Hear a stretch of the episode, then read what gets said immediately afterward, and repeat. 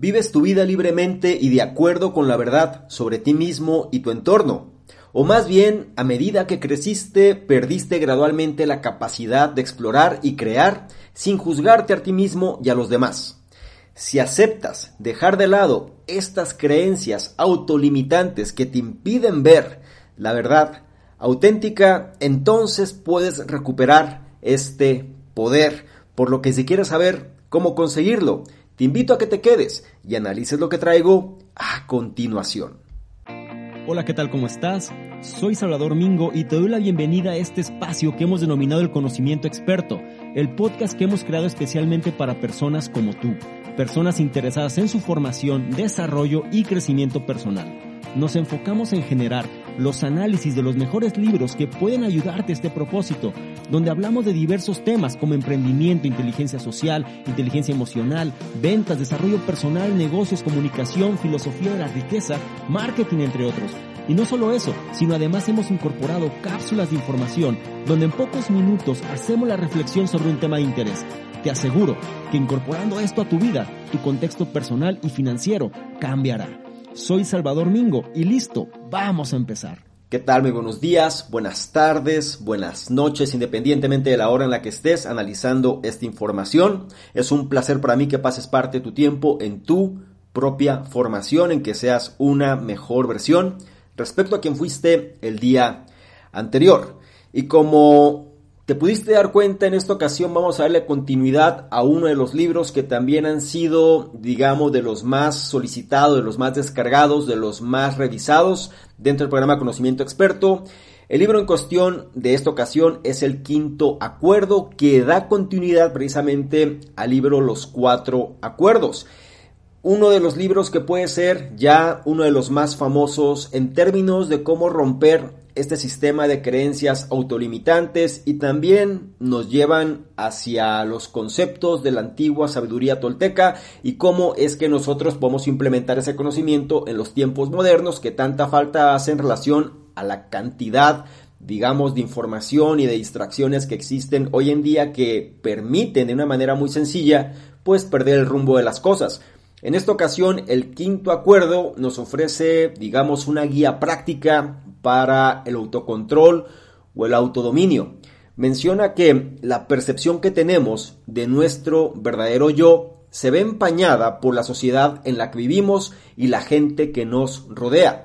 El quinto acuerdo presenta cinco pactos que te van a ayudar a despojarte de esas ideas erróneas y a descubrir la verdad sobre quién eres realmente, sin tener que huir a la cima de una montaña para convertirte en un ermitaño pensador. Ahora, es importante que te hagas saber que si tú ya leíste los cuatro acuerdos o ya revisaste el análisis, este libro te va a ayudar a que reafirmes los conocimientos de los cuatro acuerdos originales. Es decir, el quinto acuerdo te muestra cuáles son los cuatro acuerdos y además te muestra de forma secuencial y lógica el quinto acuerdo. Ahora, si tú no has revisado el análisis o no has leído el libro, entonces el quinto acuerdo te va a ofrecer este panorama completo de todos los acuerdos. De cualquier forma, siempre será un ganar ganar. Sí, te lo digo porque es importante, ya que muchas veces las personas pues dicen, oye, está muy bien este libro, pero si no has leído los cuatro acuerdos. A nivel personal te digo, te ayuda a reafirmar el conocimiento de los cuatro acuerdos, pero bajo un contexto diferente, que es lo que vamos a mostrar en este análisis, y además vas a conocer el quinto acuerdo que tanta falta hace hoy en día. Es importante que te mencione que en este análisis vas a aprender a recuperar tus tendencias humanas normales, comprometiéndote con los cinco sencillos acuerdos que deben guiar tu vida diaria. También vas a aprender aspectos importantes tales como el deber puede utilizarse para juzgar y castigar, que las opiniones son solo verdades relativas y por qué las suposiciones pueden llevar a dramas innecesarios.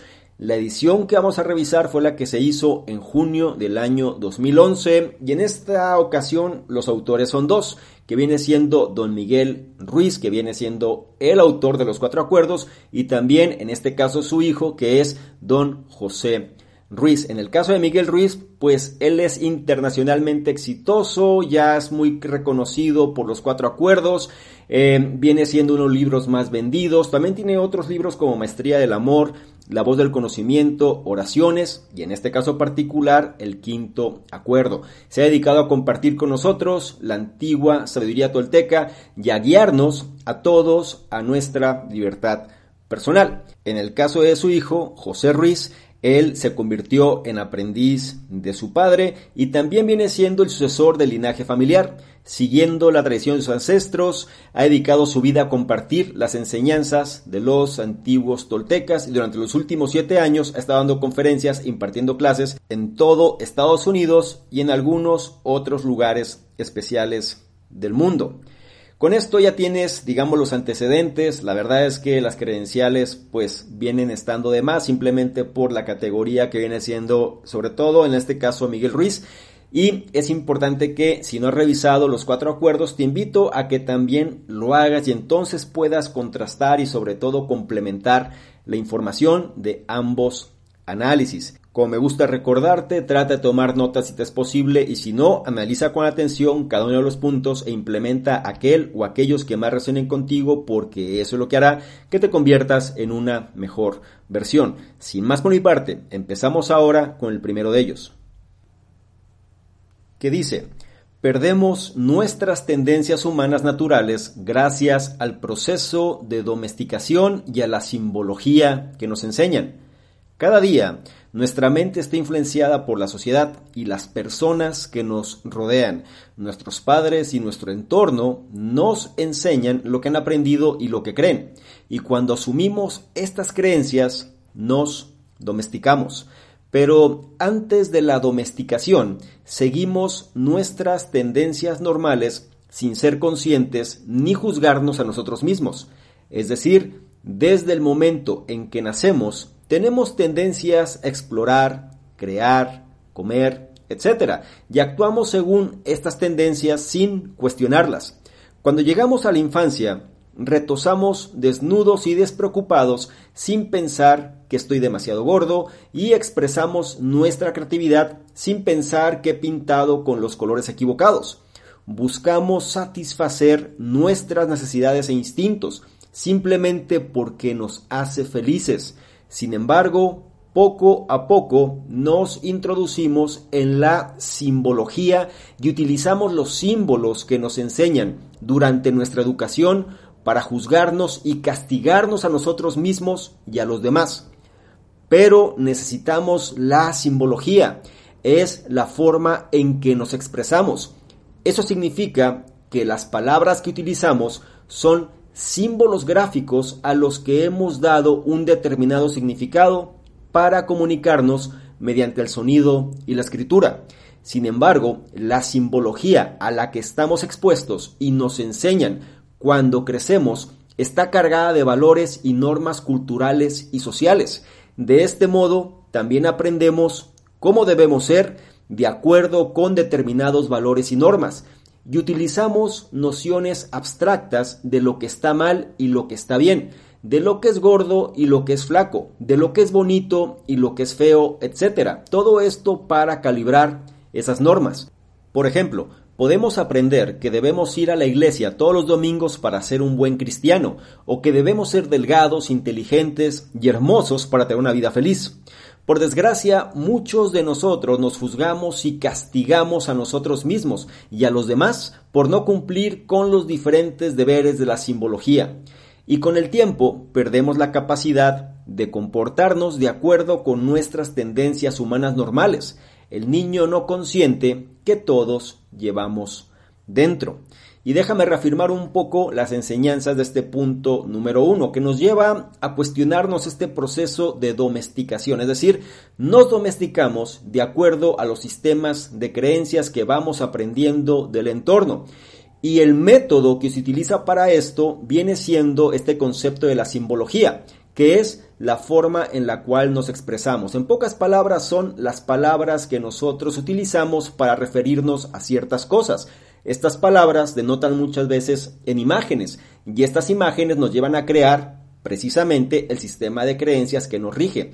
Menciona que normalmente la simbología a la que estamos expuestos y nos enseñan cuando crecemos está cargada precisamente de valores y normas culturales y sociales. Vamos heredando este sistema de creencias y entonces nosotros perdemos muchas veces nuestra identidad simplemente para repetir los patrones del mismo entorno. Aprendemos cómo debemos ser de acuerdo con determinados valores y normas. Esto es importante porque muchas veces nosotros aprendemos a juzgarnos y a castigarnos de forma constante simplemente para respetar la simbología que nos han enseñado, dejando de lado totalmente al niño interior o a este niño no consciente que todos llevamos dentro de una manera auténtica. Así que por ahora trata de tener presente la enseñanza de este punto número uno perdemos nuestras tendencias humanas naturales gracias al proceso de domesticación y a la simbología que nos enseñan. Pasamos al punto 2 que nos habla del concepto de la verdad y dice, nuestro conocimiento y nuestra verdad se relativizan a través de la simbología.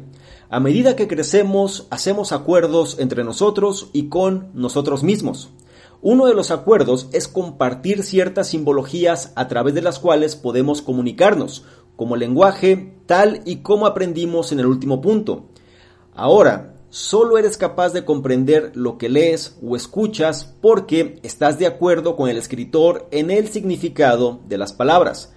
Pero aquí, la palabra clave es de acuerdo. No se trata de una verdad universal. La simbología que se nos enseña se siente verdadera porque estamos de acuerdo en que los símbolos tienen un cierto valor o significado, no porque sea la verdad absoluta. Un árbol, por ejemplo, es verdadero, pero la palabra árbol no tendría ningún significado o valor para un chino que no entiende el lenguaje español. Así que si no estamos de acuerdo con una simbología concreta, no podemos extraer su significado. Así pues, la simbología es una verdad relativa más que una verdad auténtica, ya que su significado depende únicamente de las personas y del contexto. Además, como nuestro conocimiento más amplio se basa en una simbología compartida, puede entenderse como una verdad relativa. Cuando percibimos nuestro entorno y a quienes nos rodean, este mundo se convierte en nuestra verdad y a través de la simbología que se nos transmite, formamos sistemas enteros de creencias sobre estos objetos y personas, que se convierten al final en nuestro conocimiento. Además, las distintas religiones, filosofías, y formas de pensar crean nuestro conocimiento y surgen a través de los acuerdos que hacemos con quienes nos rodean sobre la simbología compartida. Por ejemplo, en algunas regiones del mundo la gente ha acordado que hay un Dios todopoderoso, mientras en otras zonas la gente ha acordado múltiples dioses. Todo lo que conocemos es, por tanto, una simbología compartida entre ciertas personas y como esta simbología no es la misma para todos nosotros, solo puede ser una verdad relativa. Entonces, si la mayor parte de lo que percibes de ti mismo es una verdad relativa creada a través de la simbología, ¿cómo sabes quién eres realmente? Sería la pregunta. Y es ahí cuando entran los cinco acuerdos que vamos a revisar más adelante. Pero antes vamos a reforzar las ideas de este segundo punto que puede ser un poco confuso, pero te vas a dar cuenta que tiene mucho sentido. Menciona aspectos importantes. A medida que crecemos hacemos acuerdos entre nosotros y con nosotros mismos. En pocas palabras, nosotros compramos el sistema de creencias, lo adecuamos a nuestra propia realidad y pensamos que esa es la verdad, digámoslo así. El concepto clave aquí es la palabra de acuerdo, es decir, nosotros estamos de acuerdo con este sistema de creencias y pensamos que ese viene siendo, digamos, lo que rige la vida de cada uno de nosotros. Aquí es donde entra este concepto de ponerlo en tela de juicio, porque menciona que la simbología es una verdad relativa, ya que el significado de la misma, pues únicamente funciona con las personas que comparten el mismo contexto. Sí, por esto nosotros somos un reflejo del entorno. Si nosotros salimos muchas veces de ese entorno nos damos cuenta que la realidad puede ser muy distinta. Es por esto que si tienes la oportunidad de viajar, de conocer otros lugares, te vas a dar cuenta que muchas veces lo que tú crees pues nada más funciona, digamos, en ese pequeño mundo en el que te encuentras. Pero una vez que expandes un poco más tus horizontes, dices, oye, es que también hay otras cosas y sinceramente puede ser que lo que vayas descubriendo sea mucho más afín a lo que conecta con tu propia o con tu verdadera esencia. Recuerda, muchas veces lo que se comparte de forma colectiva se convierte, digamos, en nuestra verdad. Y si no somos muy conscientes de esta verdad, se puede convertir en histeria. Si te das cuenta, en los tiempos actuales, tan bombardeados de información, tan influenciados muchas veces o incluso manipulados por grandes medios, hemos perdido el concepto de lo que puede ser nuestra verdad y simplemente compramos esta verdad del entorno y si no nos comportamos acorde a esta verdad entonces somos inadaptados o somos raros o somos personas que simplemente no pertenecen. Es ahí donde este tipo, digamos, de conocimiento nos ayuda a reforzar este contexto que tenemos que tener claro sobre el niño interior, sobre nuestra esencia, sobre aquellas cosas que nos definen, aquellas cosas que nos hacen felices, das a dar cuenta cómo más adelante vamos a reforzar en este tipo de principios. Sin embargo, por ahora, ten en mente este concepto de el conocimiento colectivo o más bien esta verdad colectiva que simplemente es una verdad relativa de lo que existe y que solemos caer en la trampa de que es lo que nos identifica o es prácticamente lo que somos. Ten este tipo de pensamiento, sobre todo ecléctico, trata de no creer todo lo que de alguna manera te llega, porque muchas veces va en función de intereses de otras personas que no precisamente van a querer lo mejor para ti.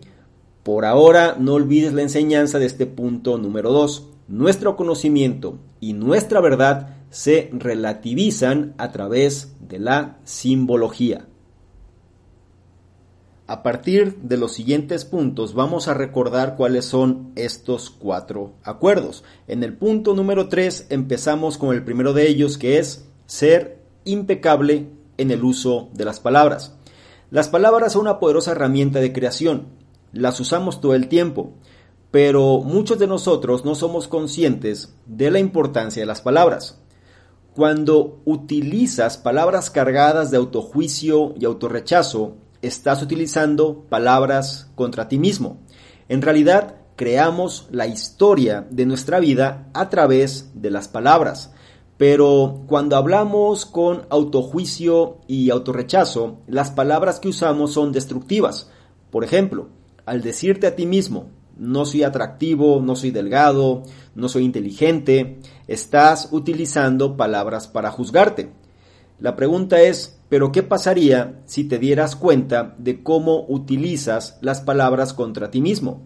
Podrías sustituir esas palabras y crear una nueva y mejor historia sobre ti mismo. Incluso podrías ir más allá y utilizando las palabras de forma impecable, narrar una hermosa historia sobre ti mismo que te aporte alegría.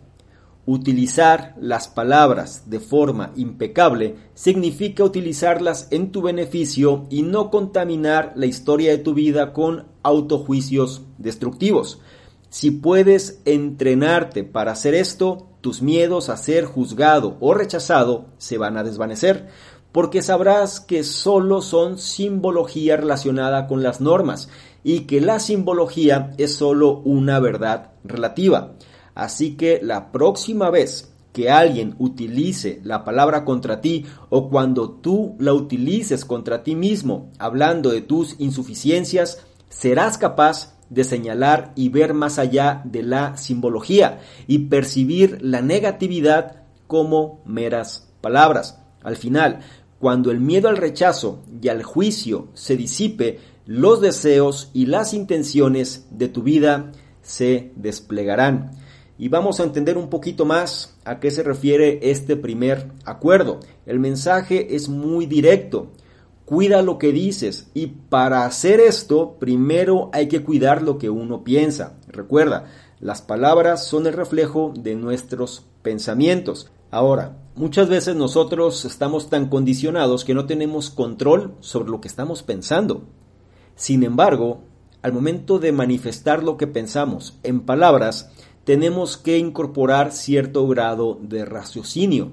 Y si nosotros somos conscientes de esto, podemos hacer la pausa para entonces replantear qué es lo que vamos a decir. En pocas palabras, cómo vamos a reaccionar sobre lo que está sucediendo o sobre lo que estamos pensando. Y esto es muy importante porque si nosotros logramos sustituir las palabras que decimos en relación a algo que nos ayude, vamos a crear una nueva y mejor historia sobre nosotros mismos, ya que las palabras que nos decimos es lo que forma la historia de nuestra vida. Es por esto que este principio o este primer acuerdo de usar las palabras de forma impecable, pues significa utilizarlas en pro de nuestra persona y no contaminar, digamos, la historia de nuestra vida con estos juicios, sobre todo destructivos.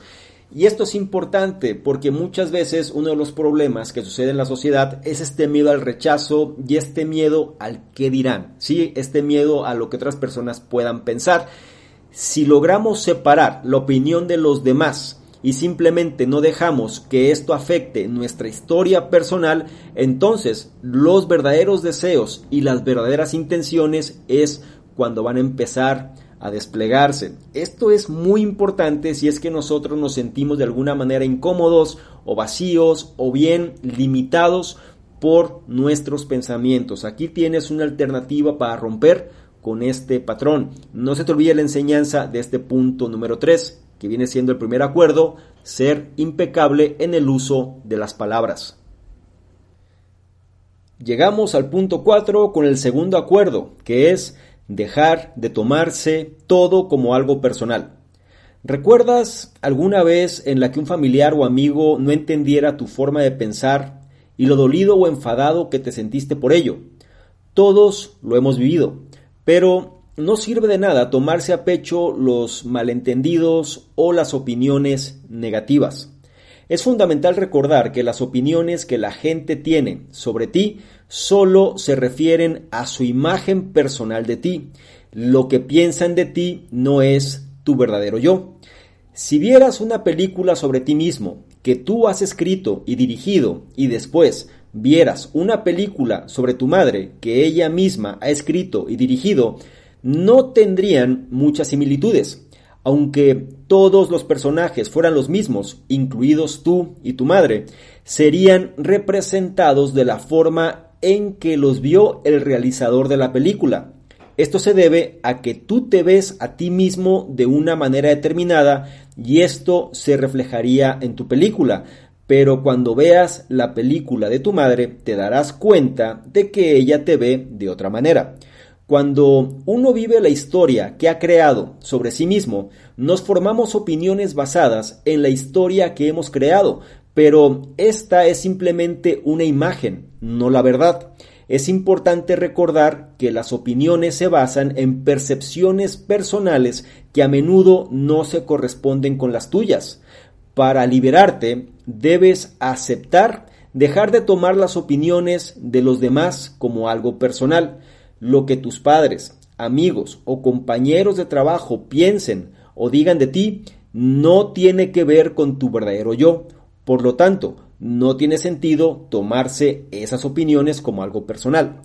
Como ya no tienes que preocuparte por las opiniones que los demás tienen sobre ti, serás más libre para hacer lo que desees, porque te sentirás inmune a los juicios. Y aquí quiero reforzar un poco una idea de este punto número 4 del segundo acuerdo. Imagínate cómo sería tu vida si no tuvieses ese temor al juicio externo. Y esto va en dos direcciones, porque por un lado es este miedo a la crítica, este miedo a lo que los demás puedan opinar de nosotros, pero también la forma en la cual nosotros tomamos la crítica de los demás. ¿Sí? O cómo tomamos, digamos, la opinión de otra persona que no va acorde a nuestro sistema de creencias y buscamos tener la razón sobre el resultado. Es ahí cuando los verdaderos problemas se generan, porque independientemente si tú buscas tener la razón, pues el ganar-ganar no se da. Puedes imponer tu punto de vista si es que tienes mayor poder que la persona o bien de alguna manera, digamos, predomina más tu opinión en el entorno, pero esto no significa que te sientas libre o bien que puedas operar de una mejor manera. Recuerda, lo que la gente opina de ti no se refiere a tu verdadera esencia, sino más bien es la imagen personal que la gente tiene de ti de un segmento de tu vida, porque la gente no te conoce en un espectro de 360 grados, o al menos difícilmente alguien te puede conocer de esa manera. Conocen fracciones de ti y de estas fracciones se generan imágenes de lo que puede ser tú y muchas veces estas imágenes no reflejan la realidad. Si nosotros comprendemos este simple principio, vamos a poder liberarnos de esta carga de la crítica social y sobre todo este miedo a lo que los demás pueden pensar de nosotros y también la forma en la cual nosotros vamos a reaccionar ante este tipo de opiniones. Recuerda algo, nos formamos opiniones basadas precisamente en la historia que hemos creado, pero esta historia viene siendo una imagen, no la verdad absoluta. Esto ya lo reforzamos en los puntos previos sobre cómo tenemos que reencontrarnos con nuestra propia autenticidad. Es por esto que el autor hace énfasis en este principio. Si quieres sentirte más libre para hacer lo que deseas y de alguna manera sentirte más inmune a los juicios externos, entonces deja de tomar las opiniones del resto como si fuese algo que va en agravio a tu propia persona. Tienes que ser más inteligente que eso. No olvides la enseñanza de este cuarto punto. El segundo acuerdo, dejar de tomarse todo como algo personal. Habiendo dicho lo anterior, llegamos al punto 5 con el tercer acuerdo, que es deja de hacer suposiciones y podrás centrar tu energía en la verdad real. ¿Alguna vez has hecho una suposición falsa sobre por qué alguien llegó tarde o no se presentó a tu reunión o cita? La mayoría de la gente hace suposiciones que resultan ser falsas y esto puede crear preocupaciones y dramas innecesarios. Como seres humanos tenemos la necesidad de predecir, explicar y justificar los acontecimientos que ocurren en nuestras vidas. Y cuando no estamos seguros de algo, llenamos los vacíos imaginando lo que la gente está pensando, haciendo y sintiendo. Pero todas estas suposiciones son mentiras que nos decimos a nosotros mismos y cuando nos las creemos podemos crear dolor y preocupación.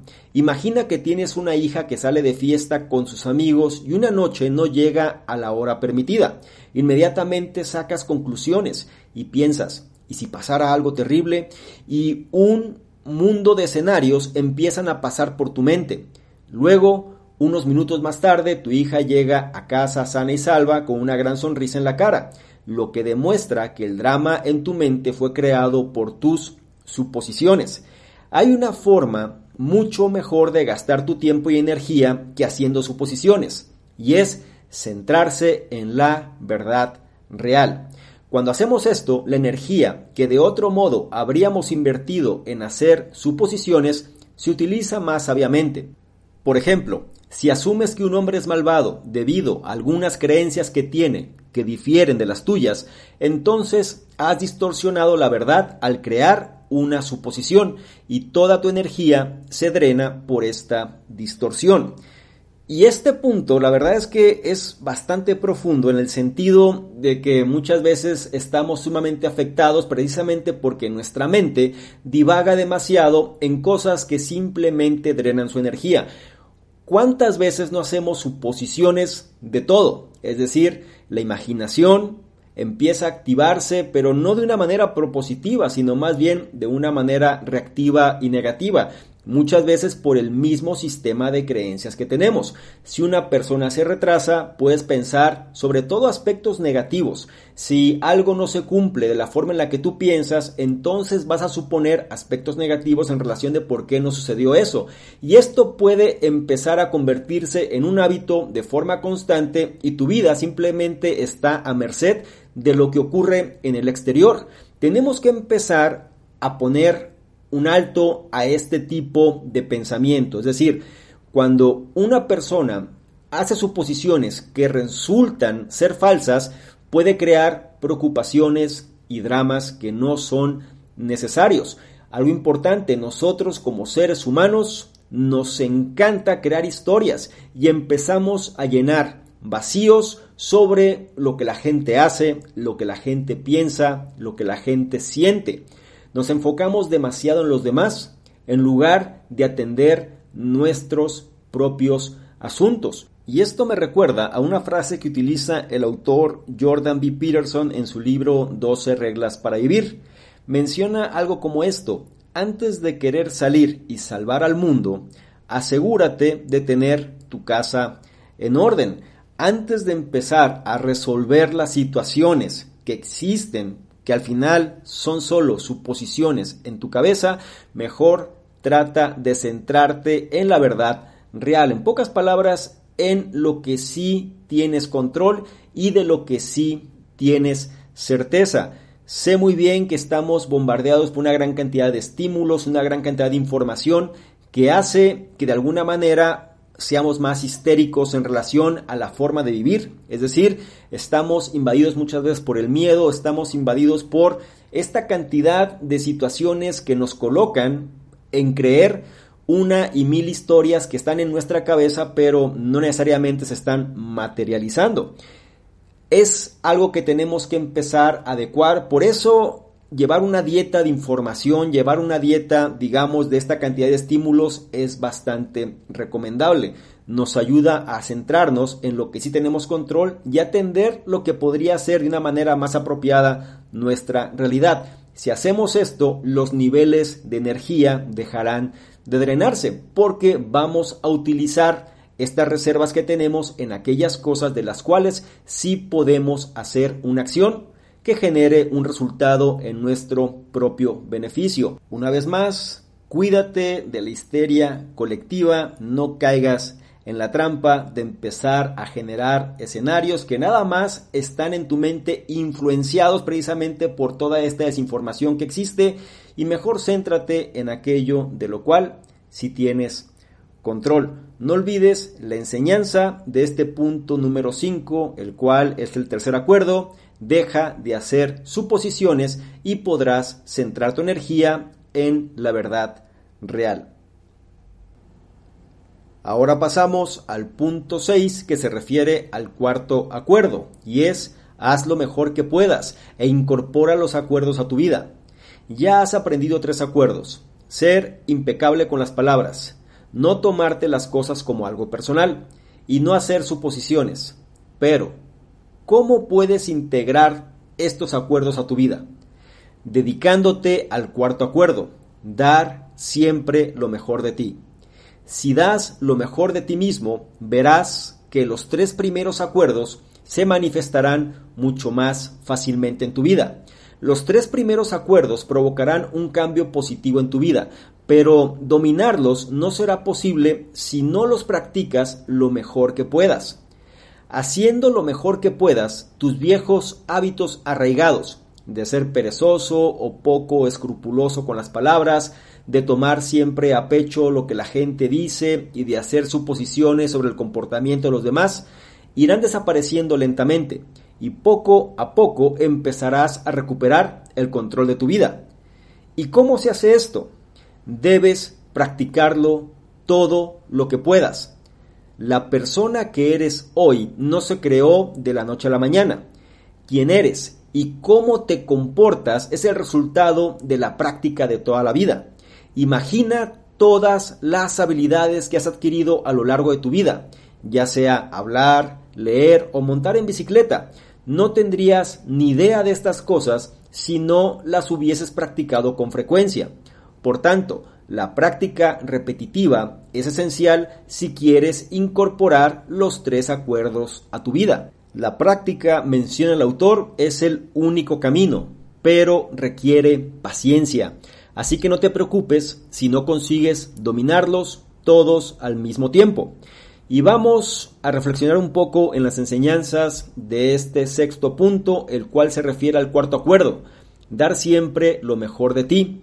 El autor menciona que si nosotros queremos incorporar los acuerdos que hemos revisado hasta ahora, tenemos que hacerlo mediante este cuarto acuerdo. Es la forma en la cual los tres primeros acuerdos se pueden manifestar de una manera mucho más sencilla. Sin embargo, tenemos que acostumbrarnos a practicarlos. Es decir, si nosotros llevamos un condicionamiento de toda nuestra vida y somos de cierta forma y esto nos representa un problema, no podemos nosotros pensar que simplemente por haber revisado esta información o haber leído este libro, mágicamente las cosas van a cambiar, sino tenemos que saber que el resultado de quienes somos y la forma en la cual nos comportamos pues es la práctica de toda una vida. Y esto funciona para bien o para mal. Si nosotros queremos hacer el ajuste, basta con aplicar el mismo principio. La práctica repetitiva es esencial si queremos incorporar, digamos, los acuerdos a nuestra vida. Sin embargo, esto requiere tiempo, requiere paciencia. Muy sencillo de entender. Tú estás fuera de forma, no puedes esperar en un día ponerte en forma si llevas años fuera de forma. Al final, todo forma parte de un proceso. Sin embargo, si llevamos la práctica repetitiva a lo largo del tiempo, es la forma más efectiva en la cual nosotros podemos incorporar los cambios deseados a nuestra vida es lo que nos trata de enseñar este cuarto acuerdo, siempre dar lo mejor de nosotros. Si hacemos esto, entonces vamos a cuidar lo que decimos, también vamos a hacer una pausa sobre las suposiciones que hacemos de las cosas que no tenemos control y de igual forma no vamos a tomar como personal la opinión o la crítica de los demás porque al final es una imagen que ellos tienen nada más de un espectro de nuestra esencia y no de nuestro verdadero ser. Así que por ahora recuerda la enseñanza de este cuarto acuerdo que es haz lo mejor que puedas e incorpora los acuerdos a tu vida. Con esto llegamos al séptimo y último punto de este análisis, que ahora sí nos muestra el quinto acuerdo, el cual es ser escéptico, pero aprende a escuchar. Todo el mundo quiere expresar su punto de vista contando historias sobre su experiencia del mundo, pero ¿cómo saber qué historias son verdaderas? La forma de hacerlo es comprometiéndose con el quinto acuerdo, el cual es ser escéptico. Para explorar a fondo la simbología que utiliza la gente en sus relatos, hay que ser escéptico con lo que se comunica. Esto significa estar de acuerdo contigo mismo en no creerte ingenuamente todo lo que oyes y en mirar detrás de los símbolos. Cuando alguien te comunica un mensaje, pregúntate si es la verdad real o la verdad relativa. Al hacerlo, te abrirás a la verdad que hay detrás de los símbolos y las palabras. Por ejemplo, cuando escuches una historia personal, no estés ciegamente de acuerdo con el punto de vista de la persona, pero abstente también de juzgarla. Recuerda, ser escéptico no significa descartar todo lo que dice todo el mundo. Para comprender plenamente lo que la gente comunica, sus intenciones y su punto de vista, también hay que aprender a escuchar. Así que escucha cómo expresan los símbolos, reconociendo al mismo tiempo que su punto de vista estará teñido por sus creencias. Al escuchar de esta manera es más fácil elegir cómo reaccionar. Por ejemplo, es probable que quieras ignorar a alguien que te dice que no eres lo suficientemente inteligente o atractivo. Siendo un poco escéptico, podrás discernir mejor que lo que te están comunicando es solo su verdad relativa y no una verdad real ante la que tienes que reaccionar. Este punto se dice de una manera bastante sencilla, sin embargo, hoy más que nunca, en los tiempos donde nos encontramos, estando siendo manipulados constantemente, hay que ponerlo a prueba. Ser escéptico, pero aprender a escuchar. Aquí nosotros tenemos que saber que no podemos creernos ingenuamente todo lo que estamos recibiendo, todo lo que escuchamos, todo lo que vemos, todo lo que nos dicen, sino que tenemos que tener este pensamiento crítico, es decir, mirar más allá del mensaje, o en otras palabras, estar observando detrás de los símbolos y preguntarnos si eso que nos están comunicando es una verdad auténtica o simplemente es una verdad relativa debido, digamos, a este conocimiento colectivo o a esta histeria colectiva, más propiamente dicho, que de alguna manera, pues domina el área donde nos encontramos. Ahora, aquí hay un error común, conocido con la palabra ego o soberbia, donde las personas creen que saben las cosas y simplemente voy a descartar todo aquello que no vaya acorde a lo que yo creo. Es lo que tenemos que cuidar, porque ser escéptico bajo este acuerdo no significa que vas a descartar todo lo que dice el mundo, todo lo que las personas dicen que de alguna manera tú no crees, sino más bien es que tengas este pensamiento crítico en relación a las cosas y saber que si bien la información está ahí, puede estar de alguna manera sesgada en torno al sistema de creencias, pero no significa que no existan partes de verdad. Es ahí donde esta habilidad de aprender a escuchar toma bastante fuerza, porque cuando tú escuchas, digamos, estos símbolos que la gente trata de transmitirte, estás reconociendo al mismo tiempo el punto de vista de la persona, pero también cómo está afectado por su propio sistema de creencias. Y esto es algo que nadie se salva porque todos crecemos bajo un condicionamiento, bajo un entorno del cual solemos ser su reflejo. Si nunca nos cuestionamos algo, si simplemente vamos al vaivén del ritmo de la vida, si simplemente estamos comprando expectativas del entorno, si nunca cuestionamos, digamos, este tipo de información o bien lo que estamos recibiendo, pues difícilmente vamos a poder generar un cambio real. Simplemente somos personas que estamos en este sueño colectivo que hay y formamos parte del mismo cumpliendo expectativas muy posiblemente de otras personas que están más despiertas que nosotros.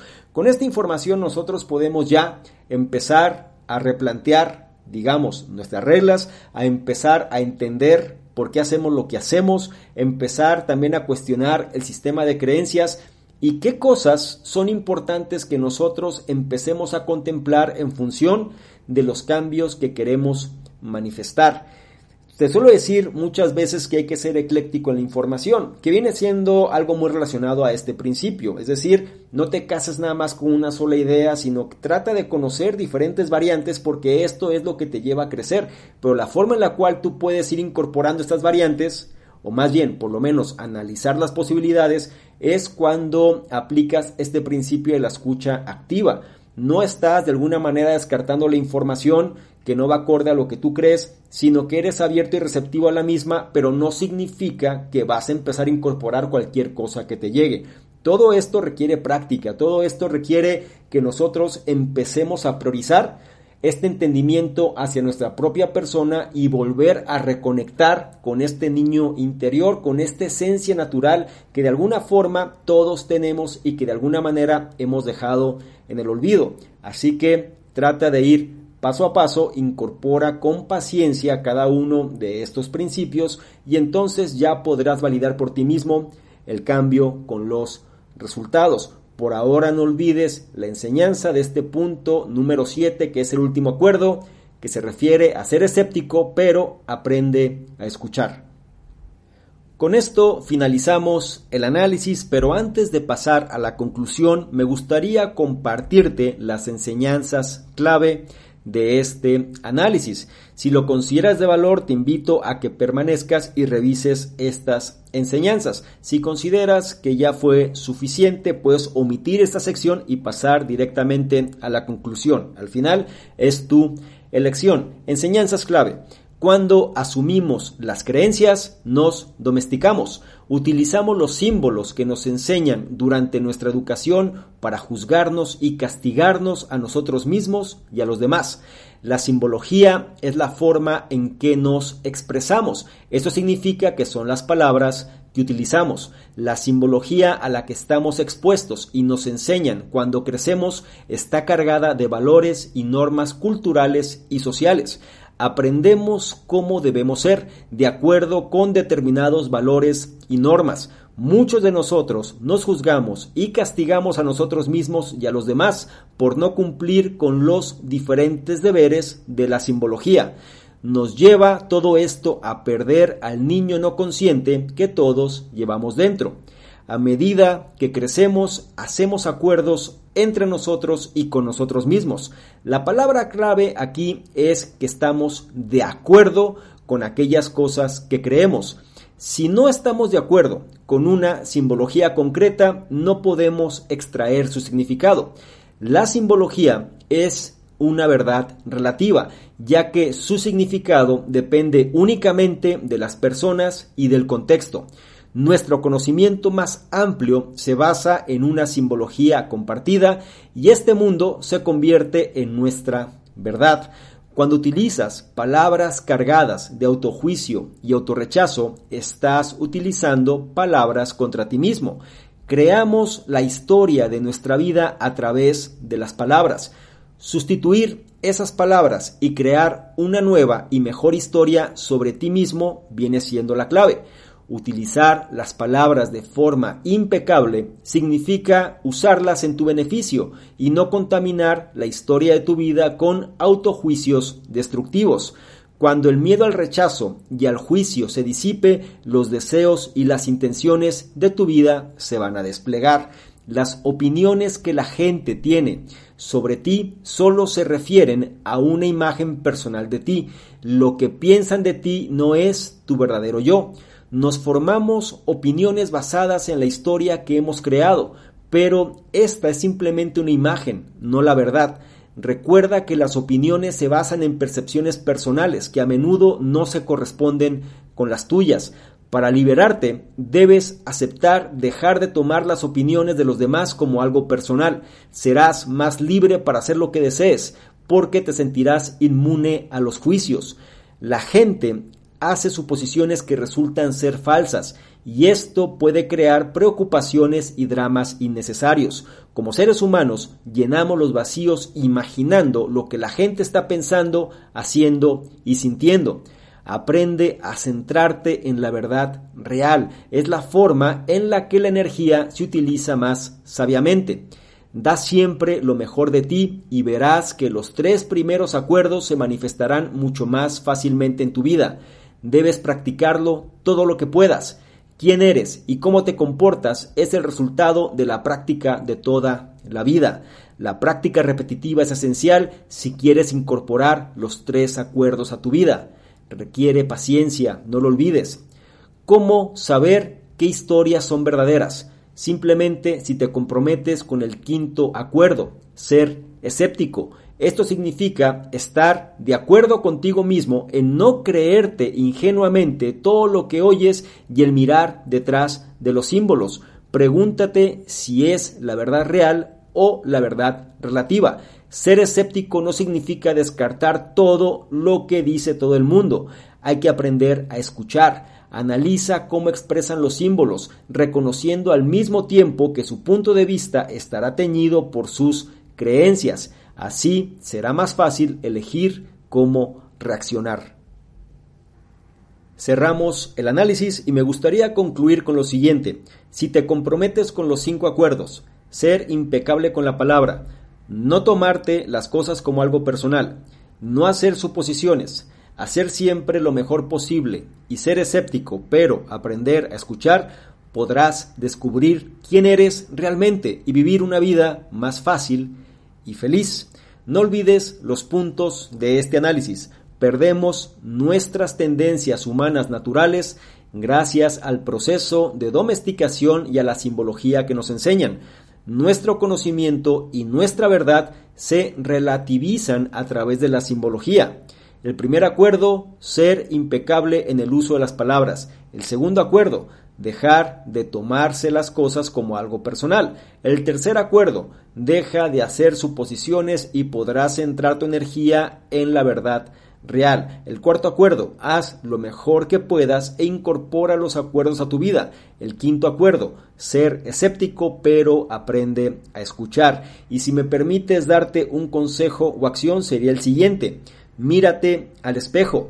La próxima vez que te mires al espejo, recuérdate que lo que ves es lo que percibe tu mente, no es la realidad absoluta, porque lo que ves en el reflejo no es lo mismo que ve tu madre, tu hijo, tu amigo, un perro o un pájaro.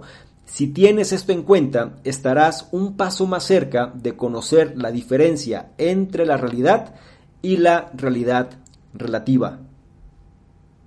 Esto fue el análisis del libro El Quinto Acuerdo, escrito por don Miguel Ruiz y don José Ruiz, un libro que nos ayuda a descubrir nuestro yo auténtico comprometiéndonos con estos cinco acuerdos. Me gustaría mucho saber tu opinión al respecto, si tú ya habías revisado el análisis o bien el libro Los Cuatro Acuerdos, si ya conocías este quinto acuerdo, qué es lo que te parece, qué es lo que te enseña y sobre todo cuál es el punto o puntos que vas a llevar a la práctica, que eso es lo que hará realmente que te conviertas en una mejor versión. Me gustaría mucho saber tu opinión y comentarios al respecto. Por otro lado, si esta información la consideras de valor, no se te olvide evaluarla, compartirla, darle me gusta, porque de esta forma nos ayudas a llegar a una mayor cantidad de personas que también pueden beneficiarse de este tipo de contenidos. No se te olvide revisar en la descripción los enlaces que ahí aparecen porque te van a llevar a nuestros distintos programas. Ya próximamente viene Revolución 180, así es que permanece atento. Y no menos importante, si quieres que interactuemos de una forma más dinámica, porque le tomas una imagen, un screenshot a este contenido, te vas a Instagram, me buscas arroba Salvador y colocas esta imagen en tus historias. Te aseguras de etiquetarme y poner tus comentarios. Si lo haces, yo te voy a responder en reciprocidad y además te voy a compartir con la audiencia. ¿Te parece bien? Espero que sí. Te recuerdo mi nombre. Soy Salvador Mingo, soy el fundador del programa Conocimiento Experto y yo te espero en un siguiente análisis. Chao.